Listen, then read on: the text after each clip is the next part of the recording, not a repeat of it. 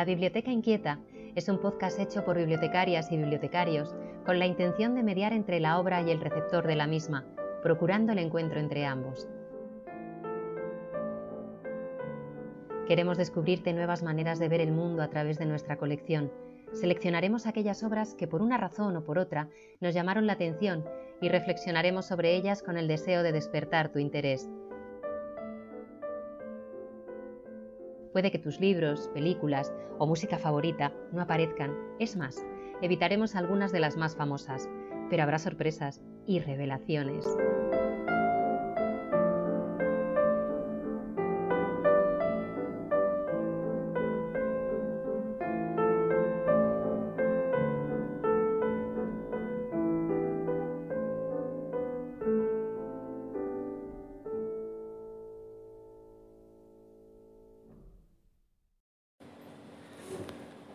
Hola a todos, hola a todas. Eh, estamos en la, en la, Feria del Libro de Salamanca y hoy tenemos la suerte de, de poder entrevistar durante unos minutos a, Ana Merino, que viene a presentarnos el libro Amigo. Eh, luego, en unos minutos, lo presentará aquí en, en una conferencia. Y bueno, la hemos eh, raptado durante unos minutos para poder hacer una entrevista para, para la biblioteca. Eh, así que bueno, Ana Merino, buenas tardes y gracias, lo primero. Buenas tardes y estoy encantadísima de estar aquí hablando de libros, que siempre es un placer. Gracias. Y hoy por primera vez me acompaña Bea, Beatriz, que es una bibliotecaria también de la, de la red de bibliotecas y que, que va a ser la que eh, me ayude aquí a, a, hacer la entrevista, que es la, la experta en, en Ana Merino. Bea, buenas tardes. Hola, buenas tardes.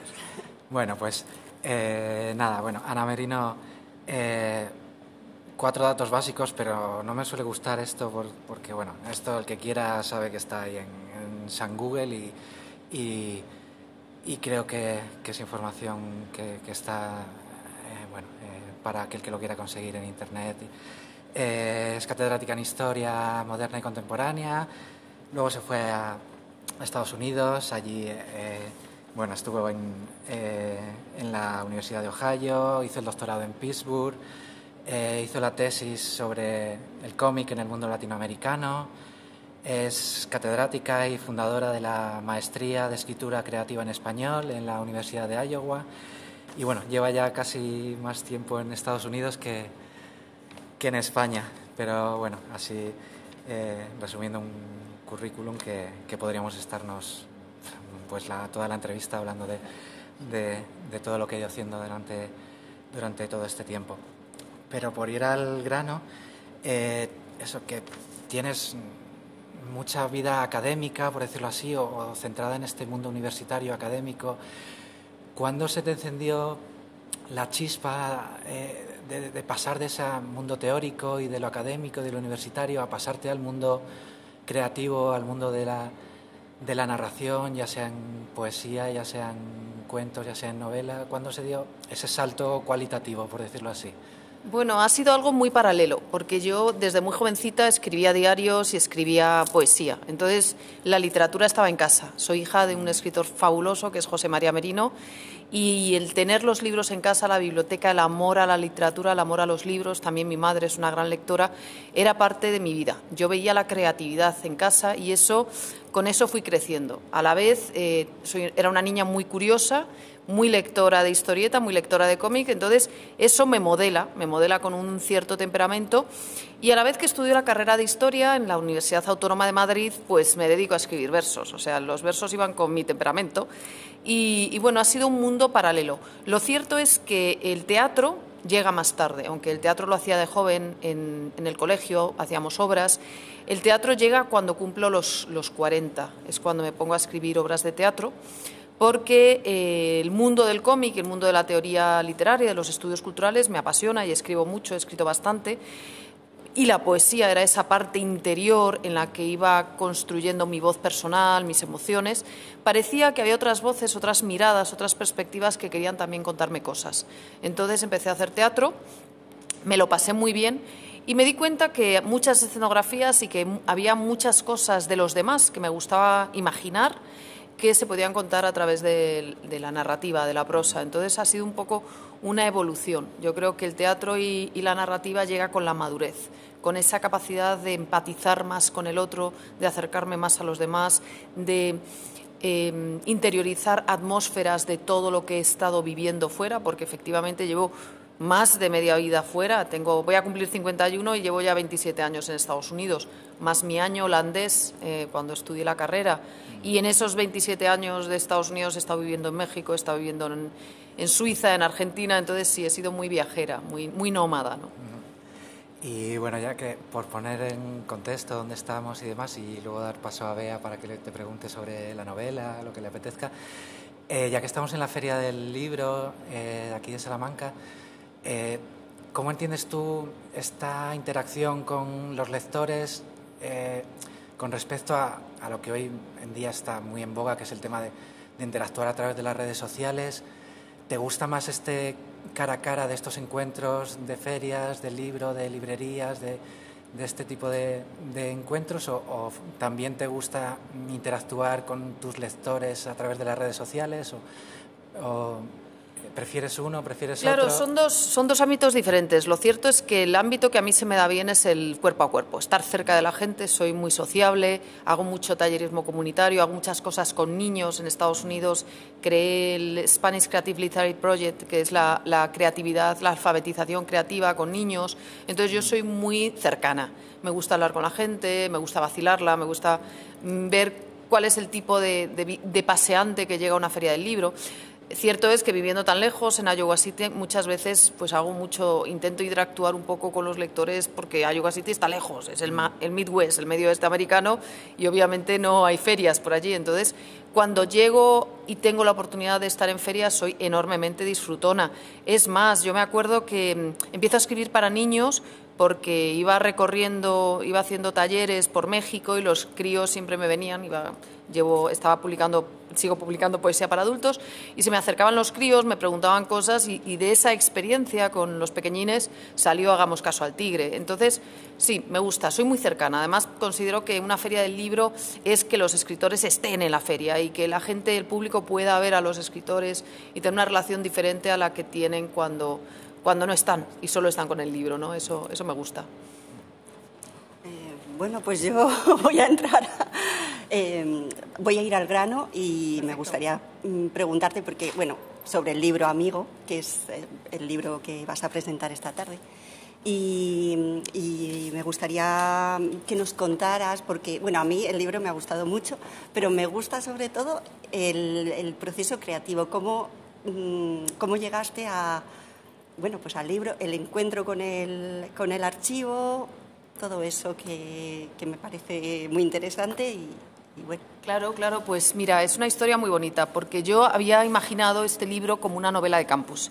Con esa experiencia americana que llevaba tanto tiempo interiorizando, me apetecía mucho trabajar esa atmósfera tan opresiva de los pequeños campus universitarios americanos, que son muy cerrados porque son, suelen ser en lugares pequeños, el profesorado es de fuera, ¿no? es, distinto al, al sistema español y se generan sinergias y luchas de poder. Es un espacio literario muy jugoso.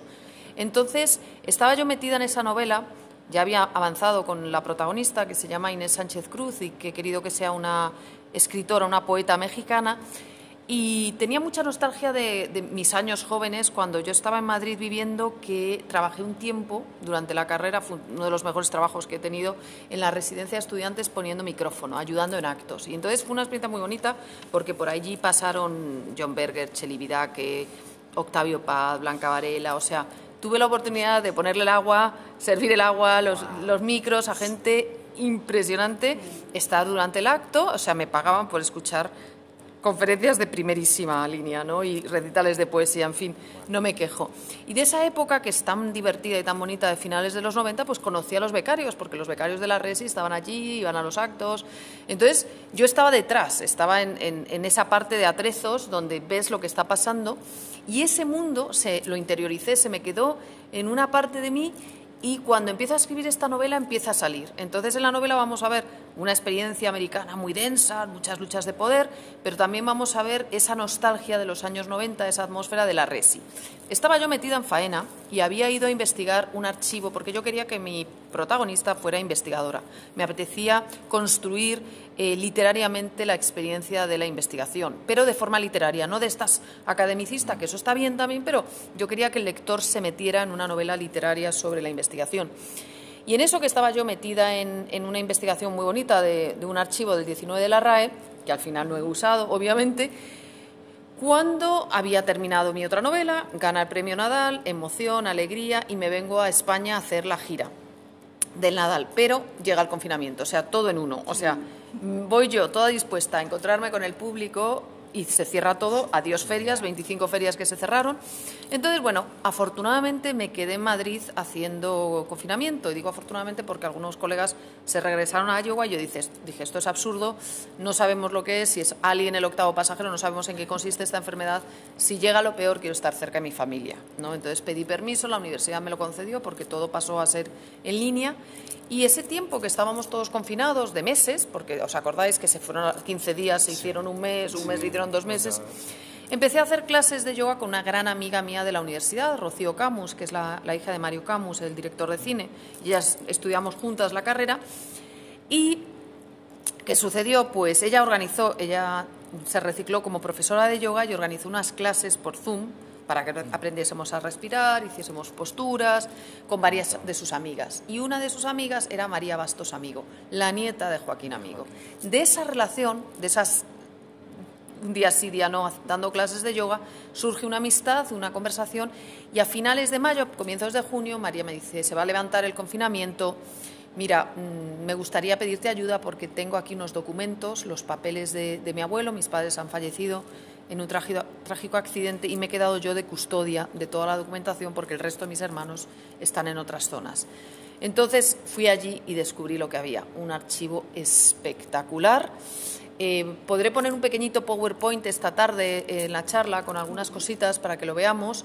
Y, y bueno, cuando vi eso, no solo era el archivo, estaban tres cartas inéditas de Lorca, notitas, hay de todo, o sea, es una de esas cosas que, te late el corazón de, de emoción y entonces le pedí permiso, dije, María, no te lo vas a creer, estoy escribiendo una novela y en esta novela mi protagonista está investigando y me he dado cuenta que lo que tiene que investigar es el archivo de tu abuelo. increíble, ¿no? La realidad es lo que dicen cuando dicen que la realidad supera la ficción y en este caso es lo que pasó. La realidad superó a la ficción. Le cedo a mi personaje mis primeros 21 días de investigación y como mi personaje viene arrastrando una pena, un dolor, muchas cosas que le han pasado muy desagradables en Estados Unidos, un, una decepción muy grande con un amigo, esas sensaciones, esas dudas existenciales eh, empiezan a dialogar con los papeles que va encontrando. Y eso yo creo que, que le da a la novela otro, otro vuelo, que el archivo da otro vuelo. También me interesó mucho recuperar la voz de la abuela, es toda la tradición oral, cuál era la historia, por qué el archivo había estado cerrado tanto tiempo, cuál es la historia detrás que hace que un archivo de la generación del 27 valiosísimo permanezca cerrado un siglo después. Entonces, todo eso lo voy insertando en la novela. Y me fui enrollando tanto con la novela y con la emoción y con el archivo que acabé pidiéndole permiso a María para que María fuera personaje y ayudase a mi protagonista. ¿no? Entonces es un poco lo que pasa con mi novela. ¿Te ha servido este descubrimiento para ¿Has descubierto o redescubierto algo de Lorca o de la generación del 27? Eh, no sé, sobre su pasión por el folclore popular, por, eh, no sé, por algún aspecto de su personalidad o... Yo, claro, he, descubierto cosas muy interesantes sobre cómo es Lorca y cómo es la sinergia que tiene con Joaquín Amigo. He descubierto la figura de Joaquín Amigo que se merece volver, volver y ser, porque fue una persona muy Mm, impulsora de los demás, que ayudó mucho a los demás, una persona muy generosa, era, mm, era ese perfil como el de Gabriela Mistral del catolicismo social, o sea, una persona muy comprometida, eh, leía mucho a Freud, hacía grafología y ayudó mucho a Lorca y fue impulsor de la revista Gallo, discípulo aventajado de Ortega y Gasset, o sea, que hay muchos, muchos elementos de Joaquín Amigo que merecían mm, rebrotar y recuperarse, ¿no? Hay otra pregunta, perdona, Bea, que bueno, me ha surgido en la respuesta anterior varias preguntas, pero bueno, la primera que me viene a la cabeza. Dijiste que habías elegido conscientemente una protagonista mexicana. Sí. Para esta historia, que se supone que es la, la lógica o la, el primer fogonazo es que para algo que tiene que ver mucho con la historia de España, con nuestra memoria, que hubiera sido un protagonista español. Supongo que no es aleatorio el que, el que eso, el que, el que fuera mexicana es por, mm, por buscar una mirada más limpia de, Claro, y no de claro, estos me- estereotipos exacto, que me- tenemos ya en España. No sí, me, si- me interesaba mucho. Primero, yo llevo dando vueltas y tumbos por el mundo durante muchos años. Y luego me interesa mucho la relación México-España, que ha sido una relación muy rica y muy fluida.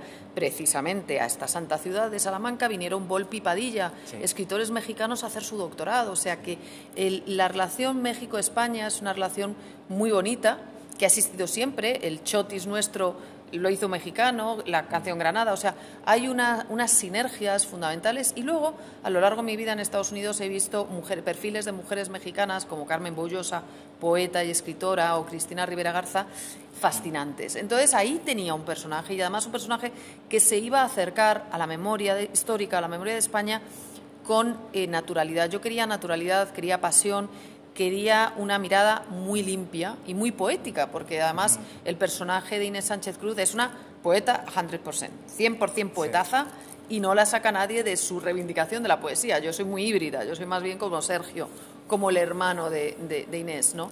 Y eso es eh, interesante, ¿no? Quería experimentar con eso, ¿no? Y la novela es eso, ¿no?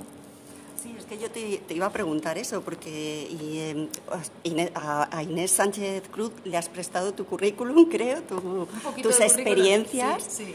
eh, pero mm, te he oído decir en alguna entrevista que eres más como Sergio el hermano, que eh, en el carácter, ¿no? Sí. Más vitalista, porque Inés Sí, sí, es una mujer sí, muy sensible. Sí, muy sensible. Y- sí, que mm, además está pasando un mal momento. Sí, sí, sí, sí. Exacto. Por eso, sí. me- Exacto. No, no, por eso Inés es una persona muy u- eh, enormemente sensible y, y ella sufre. Y vamos a ver en la, en la novela cómo ella está padeciendo. Y, y el hermano, en cambio, es el, el que aporta luz, el que aporta energía y, y el que le da claves, ¿no? El que le dice hay que vivir la vida de otra forma. ¿no? También me interesaba mucho que la noves- novel- novela estuviera plagada de varias miradas, de varias formas de estar en el mundo. ¿no? Que eso también lo vemos en la, anterior novela, El mapa de los afectos, donde la sociedad con- mm, configura muchas voces y esas voces construyen una amalgama humana tan importante que da sentido a todas nuestras vidas. ¿no? Eh, acabas de decir eso, el mapa de los afectos. eh, afectos están, la palabra afectos está en, en el título de tu anterior novela. Esta se titula Amigo. Eh, yo no sé si es mm, cosa mía que se me han cruzado los cables o creo que tiene algo de intención en tu literatura, eh, también en tus personajes. Eh, afectos, amigo, te llevan a abrazo, te llevan a, empatía. Buscas en tus novelas, transmites muchos personajes que creo que van un poco contracorriente de lo que hoy es, parece lo que está de moda, que es ser mm, distópico, apocalíptico, y que tú buscas más esos buenos sentimientos, esos, esas buenas emociones en, en la- en comunidad, entre los seres humanos. No sé si... Yo creo que sí, que hay una materia literaria que me interesa mucho investigar y además nos viene desde Cervantes. El Quijote, que es el Quijote, la bondad pura, metiendo la pata y pasándole todo tipo de peripecias, pero ahí está lleno de buenas intenciones. O sea, eh, me interesa mucho el sustrato humano. Y el sustrato humano, cuando, cuando lo analizas, es un sustrato eh, que tiende a la bondad, si no el mundo ya se hubiese autodestruido. ¿eh? Entonces, eh, me interesa ver esos matices mm, del ser humano que aportan energía, que son vitalistas. Eh, hay otras opciones que son igualmente interesantes, pero a mí las que me llaman, las que me hacen profundizar mejor, tocar áreas sensibles, reflexionar, hacer reflexionar al, al lector es, es el sustrato de la empatía, la fraternidad, la bondad. Sí, pero y es- no sé si es cosa mía, pero entiendes que, que, parece que hoy en día en el mundo de la creación, de la cultura o, o no sé, o de los medios de comunicación eh, eh, es un poco ir a contracorriente. Bueno, eh, O- hay, hay distintas opciones y, y a lo mejor la mía no es la, que, la más fácil y la más Eso transitada es, porque sí. no es fácil eh, indagar en el alma humana y buscar lo mejor de los demás.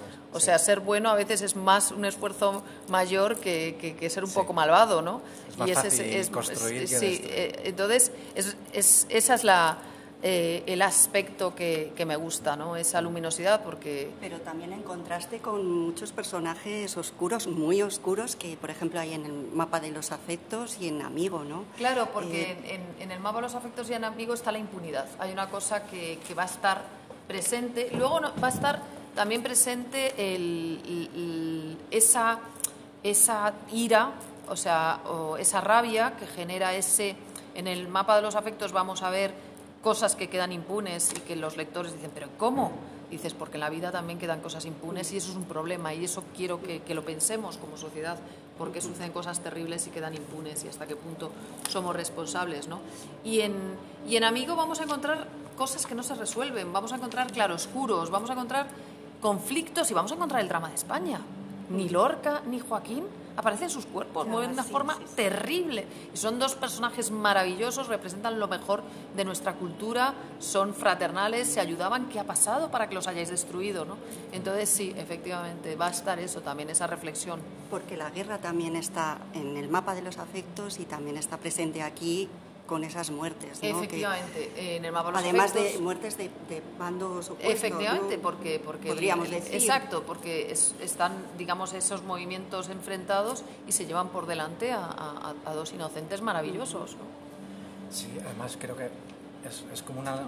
La de Amigo es como una novela que hay continuos contrastes, pero que hay intersticios por los que mm, se mezclan, eh, no sé, el pasado y el presente eh, la, vida real y la ficción, el bien y el mal, eso, entre la amistad y la rivalidad. Exacto. Es, siempre ese, y hay también muchas reflexiones en la novela sobre eso. ¿no? Eh, eh, arrancamos con una novela de campus muy oscura, donde vemos que nuestra protagonista se da cuenta de lo, lo paralizada que ha estado, cómo no ha sido capaz de, reconocer el daño que se hacen a los demás y cuando le pasa a ella se da cuenta de, movimientos muy oscuros. Luego vamos a descubrir el archivo y el mundo que rodea ese archivo. Y luego vamos a descubrir un homenaje a la literatura intentando entender qué es el bien y qué es el mal y cómo, y cómo nos enfrentamos a eso. ¿no? Y, otra cosa que comentas mucho, que me parece muy interesante, es eh, que Inés hace una reflexión sobre el lugar de los poetas, ¿no? que ahora ya casi Han perdido. no están, Exacto, o sea, es una, también una reivindicación a la poesía. La poesía tuvo muchísima fuerza en el XIX, a principios del siglo XX, o sea, el lugar del poeta como intelectual era fundamental, era un, un portavoz de la, de la sociedad y ahora eso se ha perdido. Han venido otros movimientos, han venido otros intereses y se ha perdido ese matiz poético y el matiz filosófico, que también con Joaquín, amigo profesor de filosofía, también se va a la filosofía, ¿no? porque la poesía y la filosofía están hermanadas, ¿no? entonces también hay un, canto a eso, ¿no? a eso que hemos perdido. Es que no hemos dicho que, Ana Merino eh, mm, entró en el mundo de, la literatura a través de la poesía con el premio Adonís, Adonais, sí, Adonais, perdón, eh, que es para jóvenes voces. Entonces, bueno, en, al principio no sé. Sí, era jovencísima, tenía 23 años. hace la tira, era en el 94. Con preparativos para un viaje. Sí, sí, que eso ya apuntaba maneras, ¿eh? Porque preparativos para un viaje y luego el mapa de los afectos, madre mía. Sí, sí. Es que no lo... Bueno, y luego ocho poemarios más. ¿eh? No, lo he, no, lo he, dicho al principio, por eso que decía lo del currículum, porque es que eh, has tocado todos los géneros menos que bueno, que vea, ah, teníamos la curiosidad de, la poesía, el ensayo, el cuento infantil, la, la, novela. El teatro también. El teatro.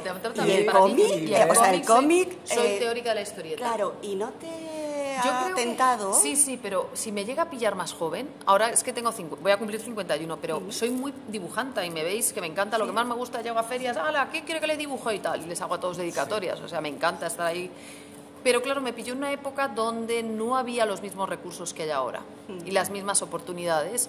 Y bueno, y me fui por la poesía, que es una parte de mí muy, muy expresiva, pero soy, soy muy apasionada con los dibujantes y con los creadores de cómic. Me encanta, por eso me dedico a escribir ensayos y a estudiarlos de forma sesuda. Y luego siempre mi guiño ahí con la dedicatoria ahí me, me explayo. ¿Ni, ¿Ni como guionista? Pues no ha surgido, a lo mejor más adelante surge, ¿no? Porque yo espero que me queden muchos años por delante para experimentar y soy muy híbrida, o sea que ahora te hago una novela, luego te hago una obra de teatro, ahora saco también un poemario nuevo que es Salvamento de hormigas, o sea que sí, soy una persona muy Pues, ecléctica. eh, siguiendo con lo de Bea, eso sí, es una colaboración con, un- o sea, tú como guionista, eh, con la explosión del cómic que ha habido en estos últimos 15 años en España, si tuvieras que elegir a algún ilustrador con el que te gustaría trabajar, Mira, he trabajado con gente maravillosa. Ojo, porque yo con Max más es el que más me ha ilustrado los, mis libros infantiles. Entonces, con él ha sido. Luego con Sergio García, que me ha ilustrado, eh, hemos hecho poemas ilustrados juntos, o sea que son gente maravillosa. Y ahora he estado de comisaria en una mm, exposición que se titula Illustrating Spain in the US, que la he hecho para Washington, que está viajando por Estados Unidos y he tenido a, a Carla Berrocal, que ha hecho una pieza ella, o sea, pero que les... eh, Ana Peñas, o sea, Raico Pulido, eh, Max, Sergio García, Lola, Lola del Moral, que le, has- que le ha dado el color, o sea, que tengo mucha relación con, con Con gente del cómic y me encantan. Y bueno, y, y no sé si surgiese una oportunidad, pues sería algo que pensar profundamente, ¿no? Porque, porque hay, España está llena de creadores formidables. Pues ojalá. Voy a cambiar un poco el tercio con una, uy, una curiosidad que, que tenía ganas de preguntarte ayer. Eh, ayer iba a venir Nuria Barrios a dar una conferencia sobre un ensayo que me parece magnífico, haciendo una reivindicación del, del oficio de, de traductor o traductora y de la profesión. Eh, el ensayo se titula La impostora. Eh, y vamos, para mí muy recomendable para todo el mundo, no hace falta Ser un traductor. ser un traductor Exacto. es una obra de referencia para todo el mundo. Y tú que llevas eso ya más tiempo casi en Estados Unidos que en España, eh, estaba dándole vueltas a este ratillo, digo, eh, supongo, no lo sé, eh, pero supongo que por lo menos mm, alguna parte de tu obra estará publicada en inglés. Sí. Entonces, bueno, igual se me ocurren varias preguntas, eh, luego tú ya sales por donde quieras. Ajá.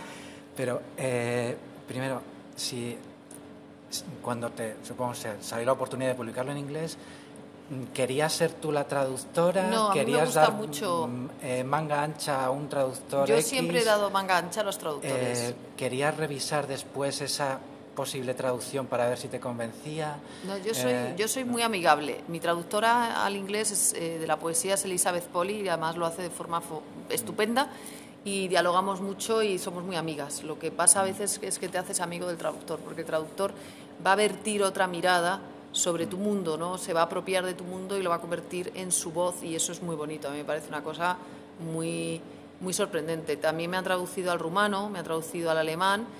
Eh, la traductora de alemán Rita la conozco, ella es, vive en Suiza, o sea que he tenido suerte de, de poder conocer a mis, a mis traductores y de que me puedan hacer preguntas.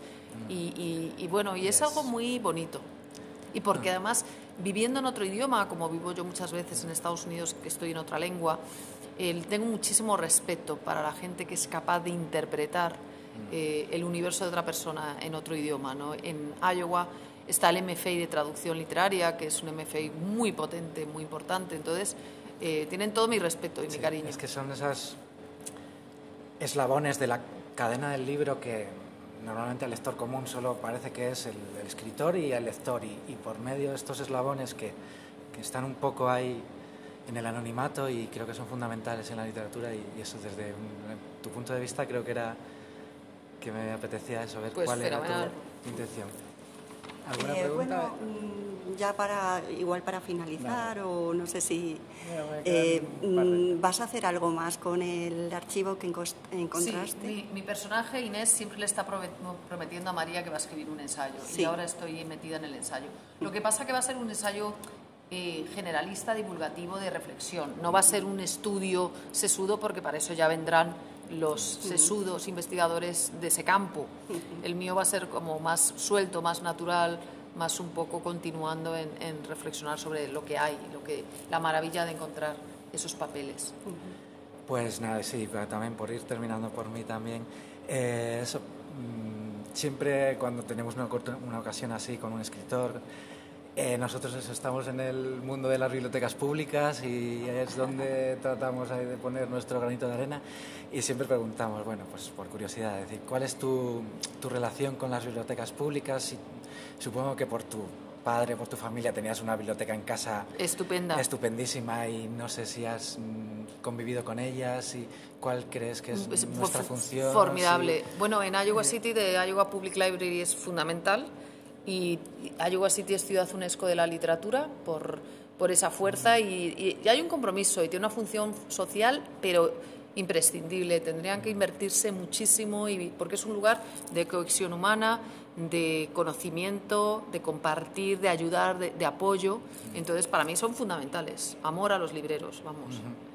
Vale, pues y ah, mira, la última. Eh, y bibliotecarios que, se entregan y, nos, y nos ofrecen ese espacio. En Estados Unidos están muy, muy valoradas las bibliotecas públicas, ¿no? es son como... fundamentales, no, no, es que son, son, muy potentes, son un eje, hay muchísimos eventos en las bibliotecas públicas, mm. cuentan con nosotros, nosotros hacemos mucho voluntariado, tiene una función social clave.